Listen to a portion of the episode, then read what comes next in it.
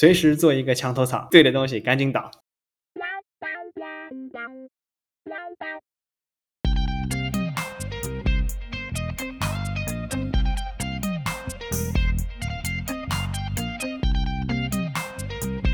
Hello，大家好，这是你细品新年的第一期节目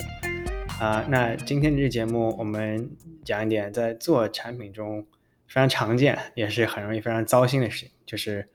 和别人抬杠。那今天呢，也很荣幸请到了又是一位来自大厂 Amazon 的黄威。然后黄威是一位呃 UX designer。黄威，要不跟大家打个招呼？Hello，大家好，我叫黄威，我现在在亚马逊做广告平台的 UX。然后我之前是在 WeWork，然后嗯，Jet.com 和嗯 MTV 做过 UX，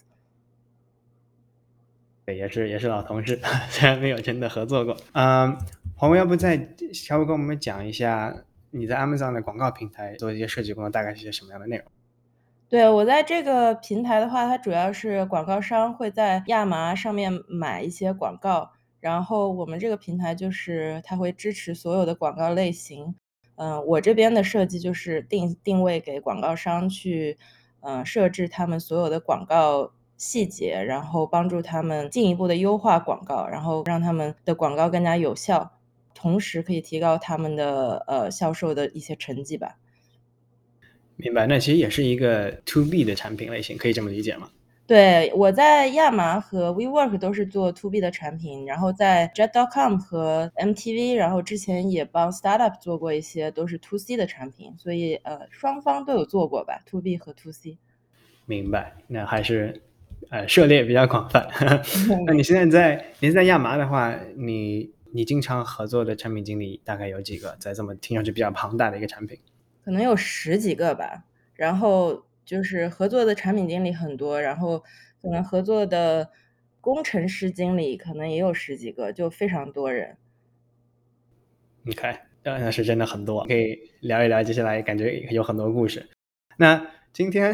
为什么想讲抬杠这个这个话题呢？是因为。我个人的经验，其实那产品经理很多的时候，我觉得我每天工作开会，开会的过程中就是经常在和别人抬杠，简直就是每天活成一个杠精啊！经常别人说句话，就是会反问说：“那你那你为什么这么想呢？你背后有哪些信息去支持你这个想法？哎，我们可不可以有没有需不需要去探索别的方向？”所以经常在抬杠的一个过程中，我可以先讲讲我各种抬杠的故事。我在工作中抬杠主要有两个两个分类，一个是跨组的去抬杠。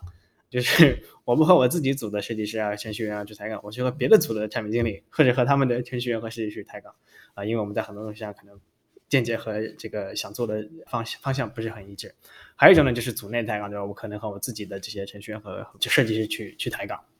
那你可以举两个例子，我们跨组的抬杠就是之前在 Jet 的时候，我们当时推出一个比较大的一个功能，叫做。呃，grocery delivery，就是说啊，一般啊，消费者可以来我们的网站订购一些生鲜，然后可以有一个时间指定送到他们的家。然后当时的话，我在的组是啊定价的组。当时我记得黄威你是在整个 customer experience 这个组，然后你也参与了非常多的讨论。然后我们记得我们当时有很多很多杠的点，有一个就是当你下单之后，消费者可不可以去修改他已经下的这个单，对吧？比如说我忘买了东西怎么去增加这样子？要不你来多讲一讲？当时我们这个杠的这些东西是哪些？然后最后是怎么一个情况？对我们当时其实我是这个产品的负责的一个设计师吧。然后当时他们有很多的组在这个讨论当中，就很重要的就是，嗯，负责 inventory 的那个组，他们要负责 fulfillment center 怎么去传达这个，呃。当用户下单的时候，去保住这个 inventory，去 save 这个 inventory，然后你在修改订单的时候，我们怎么样再去修改 inventory？然后定价这方面的话，怎么当时有一个实时定价的 update，我们要根据现有的定价呢，还是当时用户下单时候的定价去修改它？到时候修改完的订单的价格？所以还有很多。嗯，方方面面的一些东西都在讨论当中。就比如说，我们在修改订单的时候，愿不愿意提供让用户去修改他的 payments，就他付账的那个卡。因为如果他修改他订单，如果他的卡被 decline 了，或者超过了他的卡的额度，就这个订单不能再成功的下单的话，我们要怎么样去做这个修改？然后还有一个是我们能不能让呃允许用户去修改他生鲜这个送达的时间？因为这个送达的时间也会影响到我们后台这个 inventory 帮用户 save 的时间。所以当时有很多的讨论争论，有关于这个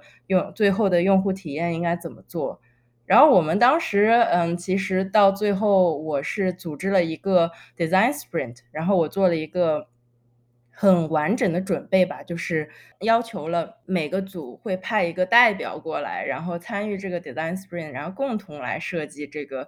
嗯，产品的流程，然后这个产品的策略，然后在这个 design sprint 的时候呢，我也有邀请到我们当时这个 City Grocery Customer Experience 的 product 的老大来做一个 decider，所以我们这个 design sprint 当时 run 了有两天吧，然后很重要的一点是我们在这个 design sprint 里面，他们做了一些决定，就比如说我们是不允许用户去修改这个 payments 的，因为当下有。后端的工程师在这个 design sprint 里面，他也有把这个列成一个很大的 risk，然后他也有解释这个 risk 是什么。然后我们也是允许用户去加单，然后这个嗯，因为 inventory 的那个 PM 也在里面，他就有嗯想一想这个我们让用户去加单之后，他们后端的逻辑是可以怎么做。然后我们最后在这个 design sprint 的最后，我们是达成了一个共识，就大致的。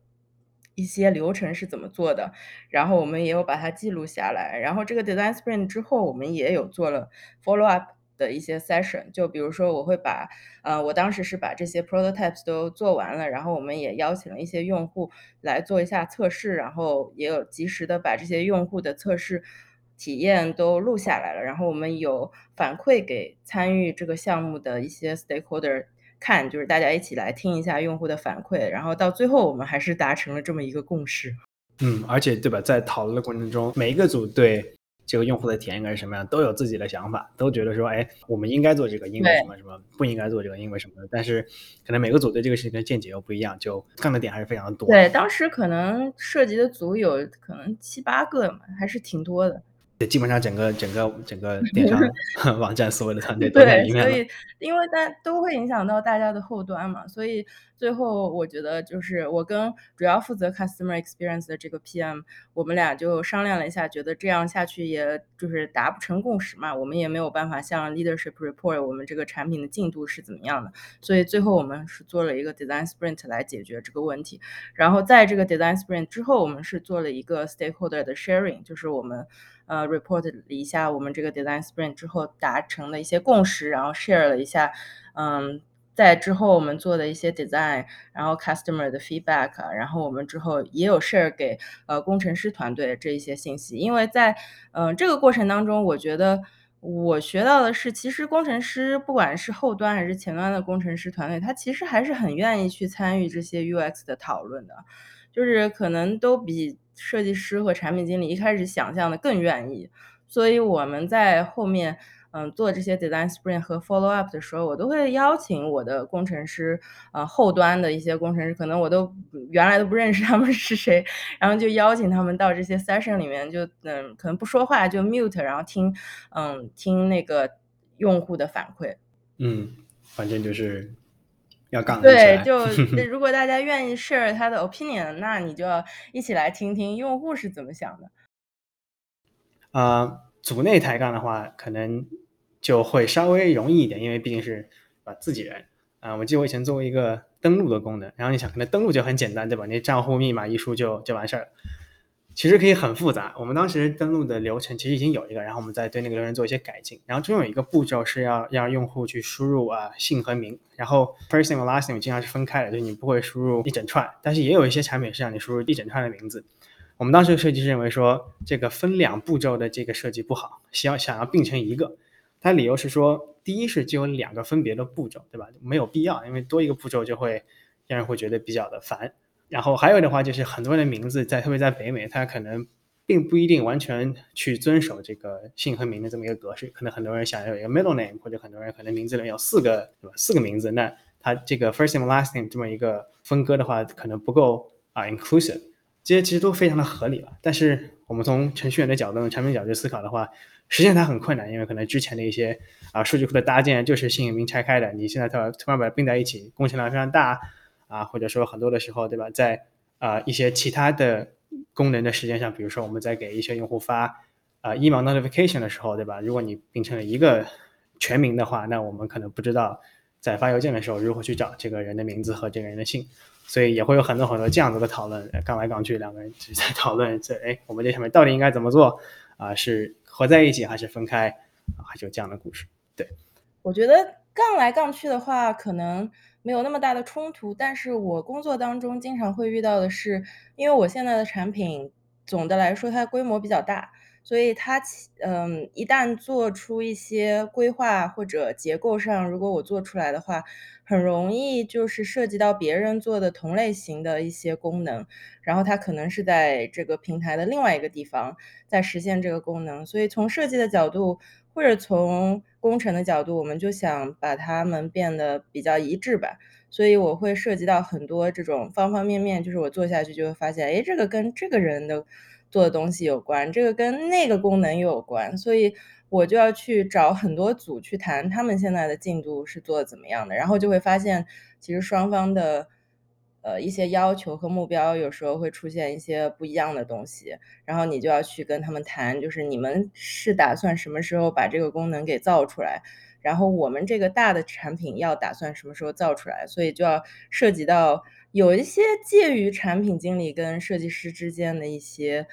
呃交流吧。你有没有一个具体的例子？其实现在嗯有一些是正在进行中的一些功能的讨论嘛。就比如说我们要显示一个数据，然后我们这边要显示一个用户怎么去优化我们的数据的一个根据我们的 machine learning 出来的一个结果去帮助用户优化嘛。但是嗯，别的组他做优化的时候，他也有他的一些设计的 UI 啊，或者嗯，他的后后台的显示，所以在做的时候，可能我跟另外一个组就会产生呃一些冲突或者一致性吧。然后我就找他们的设计师聊，然后我也有跟我的产品经理聊到说，我说你的同事的产品经理有在做这个东西嘛？然后我说你们俩要不要聊一聊，就看看双方的。就是在工程方面的进度是不是一样？然后我们聊下来的结果呢，其实是这个工程在他们那边呢已经暂停了，因为他们没有够人去 build 这个东西。但是在我们这边呢，它反而是可以在明年进行下去的。所以我们现在就正在讨论，说是由我们这边来主导，还是继续沿用他们那边设计的一个呃 pattern 来做吧。然后我这边比较倾向于是，我也不想说去。呃，重新创造很多的 pattern，因为对我们 UX 来说，我们也要 maintain，呃，维护我们自己有的一个 UX library 嘛。如果有一个设计师他已经做出了一个新的 pattern，然后我们方方面面 design team 的人已经 review 过了，然后已经 approve 了这个 pattern 的话，我一般会。从我的角度来说，我不太倾向于去修改一个新的 UI 出来嘛，所以我可能会沿用它的，但是会加上我们这边的产品的一些新的需求，然后我们最后去把它 build 出来。我觉得一般会这样，但是这个情况我遇到过很多次，是如果这个设计师，呃，处在我这个位置上的设计师，如果他想要创造自己的 UI 的话，那那个时候就会。造成更多的杠，因为这个设计师就会想说，我为什么不能创造一个新的呢？反正你的 UI 又没有 build 出来。嗯，我之前有遇到过很多这种情况，然后这就会造成反而会拖延整个项目的 scope。那像这种情况，对吧？你有一个设计师说，在我这个 use case 下面，可能你这个 pattern make sense，但是我如果做一些改进，可能更加优化，但这样的话可能会和平台的一致性有一些偏离。你们是最后怎么达成一致？我们之前遇到的情况下，我们会去追问这个设计师有好几个方面的问题吧。就第一个是，呃，你做这个改动的原因是什么？首先，他要明确他为什么要做这个改动，原来的 pattern 有为什么不符合他现在的需求？还有一个是，他现在做的改动之后，他这个 UI 的未未来的拓展，就 scalability 是不是会变得更好？如果他能不能运用到更多的场景，甚至他能不能 cover 住他们现在已经有的这两个产产品的场景。如果可以的话，它将来延伸的场景可以 cover 到什么样的场景？我们会去问他。还有一个是，嗯，在做，尤其是中大型公司的话，他会问就是 accessibility，它是不是会符合？因为有一些设计师他做的出来的 design 虽然很 fancy 很好看，但是可能他在 accessibility 上面是不符合要求的，就是那些。呃，比如说残疾人啊、残障人士，他是没有办法用这个 UI 的。那这个他如果做的再 fancy 也没有用，我们就也不会用这个 pattern。嗯，那其实我觉得有一个东西是我在工作的时候开始慢慢去思考，我为什么管这叫抬杠，以及为什么要杠。其实我觉得抬杠抬杠这个话是这么说，但其实只是一种调侃。我觉得归根结底，大家还是在做产品的时候，对吧？无论是自己的团队还是和别的团队，还是要达成。一致的意见，对吧？无论是对产品的方向，还是说对这样一个具体的一个 UI 的它是怎么去怎么去架构，而这个过程中的话，因为对吧，双方啊获取的信息可能不太一样，然后对于信息的理解可能也不太一样，就会有很多的想法需要去碰撞，然后碰撞到最后，可能大家才能够达到一个比较一致的想法，然后对事情有一个比较一致的理解。在你和其他的人杠来杠去的时候，有没有哪些比较典型的一些类别？几个方面就是，嗯，首先有一个是我比较不想愿意见到的，就是如果这个人的抬杠是非常个人化的，就是他想做这个东西，他没有足够的理由去支持他想做这个产品的方向，但是他只是个人想做这个产品，那我觉得这是一个非常不必要的抬杠。不知道你有没有遇到过这种情况？哦，还是挺多的啊。我如果真的想去归类的话，我大概我个人经历过三个类型，嗯，一个可能就是对产品策略的总体方向的不同的检验，对吧？那可能是说，哎，我看了这个数据，我我听了这个用户说了什么，我觉得，哎，我们一定要做这个这个这个，因为这个这个这个，对于产品这个产品的策略上，可能和其他的人或者其他的组员完全不一样的见解。还有一个就是对 scope，就是这个产品范围的这个不同的见解或者不同理解，对吧？我们做什么，我们不做什么，在什么时候做，在什么时候不做。啊，这个时候经常也会遇到一些杠来杠去的情况。再有一个就是比较小的，那就是当我们都以上的两个问题都决定之后，在这个产品具体实现的过程中，哎，我们怎么，比如说这个用户的流程是怎么设计的，第一步、第二步、第三步的顺序是什么？为什么这么设计？可能在这种时候也会有一些啊抬杠的地方。我主要经历过这三种。然后的话，刚才的排序也是根据复杂度，复杂度最高的排在最上面，复杂度最低的排在最下面。啊，像你说的这种说一个人。很个人的想要去做一个什么事情，这个经常啊出现在产品策略的层面。经常我们听到隔壁的 VP 说我们要做一个这个功能，因为用户 A 说了这个这个，所以这东西很重要。Well yeah，但是对吧？这是一个用户，可能其他的用户有不一样的问题啊。然后这个问题的大小是什么样的？数据是什么样的？有可能数据 A 和数据 B 说了一个行，但是如果加上数据 C，啊，可能对于整个事情的这个理解就会发生啊一百八十度的转变。这些情况也经常发生。那在这种时候，你是怎么对？这种时候，其实你要去看的就是它哪个它哪个产品方向是更加 urgent。那这种情况下，我们也会去联系这个 research team，看他们那边有没有相关的数据，或者他们会做一些 customer insights，嗯，然后我们就可以去分类，说哪个 customer need 是更加 urgent。然后根据他们的建议，我们也会反馈给这个产品的团队。还有一个，我突然想到是，因为我待过的团队，其实大部分情况下设计是 centralized，就是设计师做所有产品的设计，但是产品经理其实是根据它的功能来分，或者根据它的平台来分的。所以这样会出现一个情况，是我们设计可能会看到更多的，呃，更大的一些应用的场景。而产品经理可能他因为他注重的领域只是他那一个领域，所以他不知道在平台的别的平台或者呃跨平台中间，它其实那个 pattern 有不一样的应用场景。所以这种情况下，我们也会给产品一些反馈，说，嗯，其实我们的方向如果变成这个的话，它也可以运用在别的平台上。我觉得这个还挺经常出现在我的生活当中，因为 我们设计组就会做跨平台的。设计的时候就会看到更多的问题，然后有一些问题，如果我们可以在早期的产品发布的节点上早点可以把它实现的话，那会有利于它后期的一个发展。在这些情况下，对吧？很多时候，因为设计团队掌握的信息更多，而产品经理在没有这些信息的时候，会不会说一些一些想法或者一些建议，但其实是会得出完全不一样的结论呢？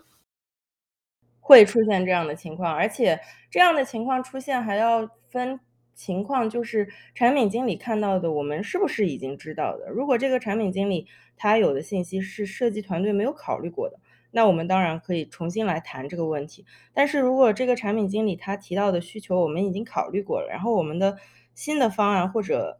更好的解决方法他不能接受的话，那一般情况下我们会嗯。各个方方面的人，就比如设计啊、产品啊、工程师，我们会组织一个会，大家来聊一聊。如果他们还是聊不下去，并且我们觉得这是一个一定要解决的问题的话，从我们这边的话，我们一般会 escalate 给我们的一些呃设计经理啊或者设计总监啊，然后问一下他们的意见。就如果设计经理和设计总监觉得我们依然要按照我们的方案去实施的话，那他们就会加入这个。呃，讨论，然后再去决定产品的方向，就杠不过了就摇人呗。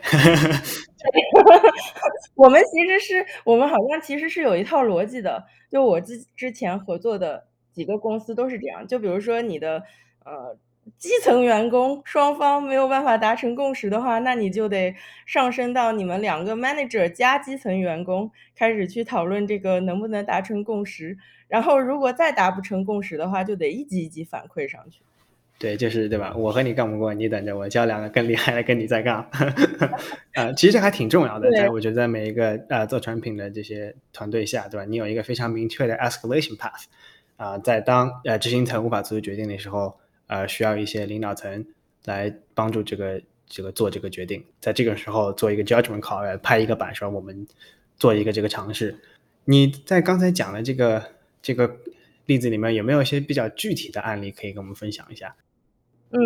我觉得我觉得是有这个情况的。我之前有曾经做过一个 WeWork，它有一个 Global Inventory 嘛，就要显示 WeWork 在全球，比如说它的房源的一些信息。然后它在显示全球房源信息的时候，我们曾经有过一些很呃核心的信息，比如说这栋楼里面分布的哪些公司啊，或者。有一个很简单，就是公，比如说公司它不会愿意跟它的竞争对手在同一栋楼，然后我们一开始是没有显示给，呃，就是 account manager 这个信息的，所以我之前就有提醒过我的产品经理要需要去做这方面的调研，但是我一开始我的产品经理觉得我们可能没有这个数据，就不太需要一定要放在这个页面上面，然后后来我们是做了一些跟 account manager 有做一些。呃，user testing，他们就主动有提出来说，其实很多用户他是很多客户他是不愿意跟，比如说竞争对手啊，比如说呃行业内的一些呃巨头啊待在一起，所以我们还是要显示这方面的数据给 account manager 知道，我们未必会展示给比如说用户端知道，但是我们可以在 account manager 的系统里面展示这个，所以这个其实是一个比较呃简单的一个。数据点就是我们曾经设计提过这方面的需求，但是产品经理没有 take it seriously，但是后面反而被呃用户提出来，他需要这样一个数据，所以到最后产品经理还是得嗯去问平台，就是我们有没有这方面的数据，能不能显示在这个上面。明白，让我想到了一个其实非常重要的一个东西，是如果我们团队之间或者合作之间不去抬一下这个杠的话，可能会出现的问题啊。很多的时候我们在思考的过程中。比较大的一个风险是来自于 unknown unknown，对吧？就是你不知道你不知道的事情，啊，就是有一些事情你真的是你都没有意识到，说啊，我原来不知道这些，我可能需要去了解它一下。而在这个我们所谓抬杠的这个过程中，很多时候可以慢慢的把一些这些不知道不知道的事情变成一些已知的不知道的事情，然后看根据他们的潜在的风险的程度去做一些探索。这样的话，反而可以更大的降低产品上线啊或者产品推出之后带来的一些啊负面的一些影响。对，然后还有就是，有时候你还是要去找不同的嗯 team 来 verify 你的你的你抬杠的一些点。就比如说，嗯，虽然你是 to B 的产品，但是你可能在公司内部还是有，比如像 WeWork 它有 account manager，你要跟 account manager 的 team 建立一些呃 relationship。那这样的话，你可以让他们来给你做一些呃 user testing，因为他们也是每天在接触这些用户、这些客户。所以他们也会了解说这些客户心里面都在想什么。因为他们有什么问题的话，都会及时跟客户去沟通，所以你可以利用一些内部的资源去呃支持你的想法，或者你会发现你的想法可能是不对的。我觉得在这个过程当中，其实有一点还蛮重要的，就是及时修正自己的想法，因为有可能你的想法是不对的。那在杠的时候，在你的经验中有哪些比较好的 practice？我觉得其实最重要的是心态，就是你一定不要 emotional。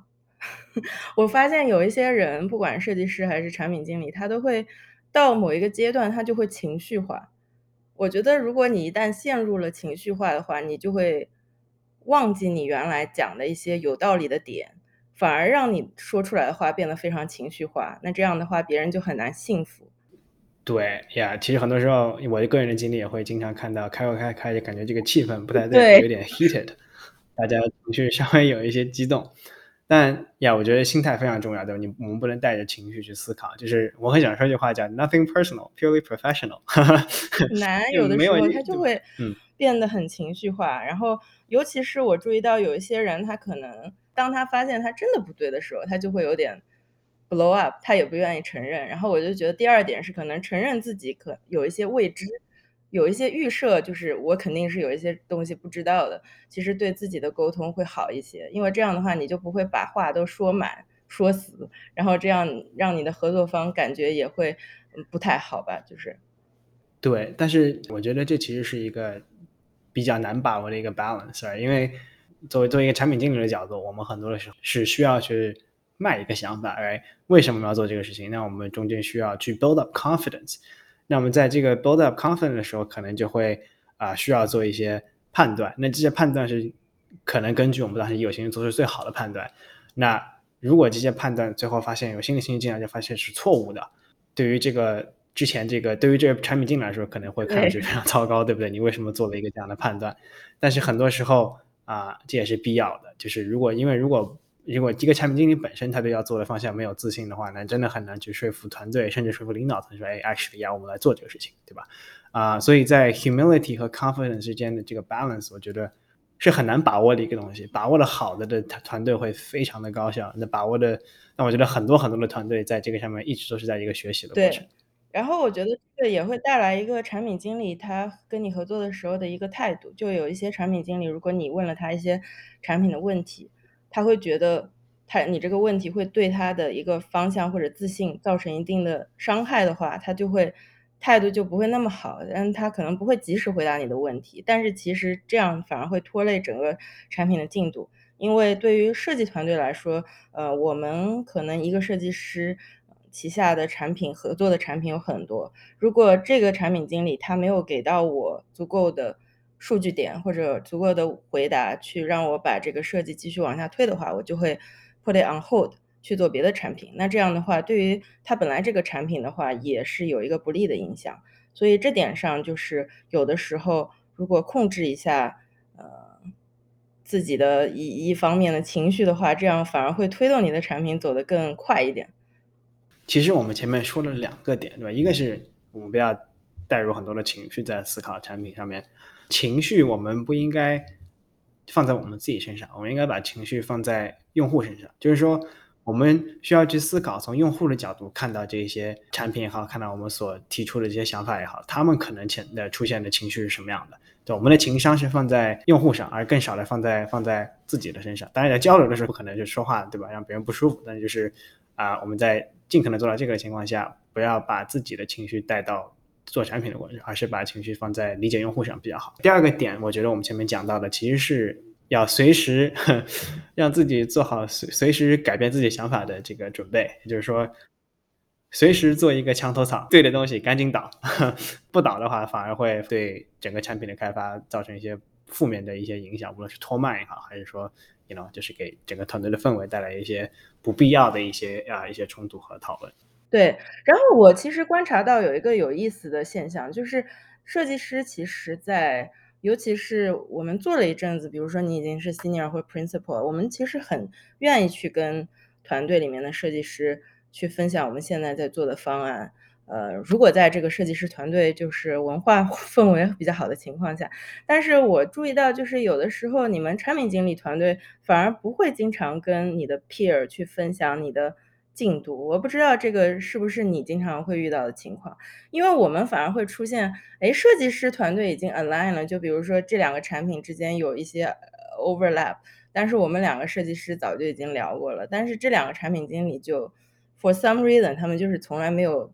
沟通过，我不知道你有没有遇到过这种情况，还是遇到过了。但是有一个原因，可能是你产品经理很多和别的产品经理沟通的时候，更多的会沟通一些产品策略上的问题，就比较高层的问题，可能会出现的分歧会比较大。而这些问题的讨论一般也比较复杂，比较花时间啊，所以导致可能设计师这边已经把一些比较细节的东西理得比较清楚了，但是两边其实在高层的产品策略上并没有真的达成一致。对，我们其实现在我做的，嗯，我最近做的这几个公司的产品经理，其实都比较愿意 involve，或者说产品的 leadership 都比较愿意 involve 我们设计的 leadership 在这个产品的 discussion 里面。然后我觉得在出现这种情况的前提下的的情况下面，我觉得比较比较重要的一点就是你们在开会的时候有一个很明确的 agenda。和会后有一个很明确的 to do list 是一个很重要的事情，因为在这这样比较 ambiguous 的情前提下面，如果进行这个讨论，然后你们讨论了两个小时，然后没有讨论出什么的话，其实对双方的时间都是一种浪费。所以在嗯这个情况下，其实我会把，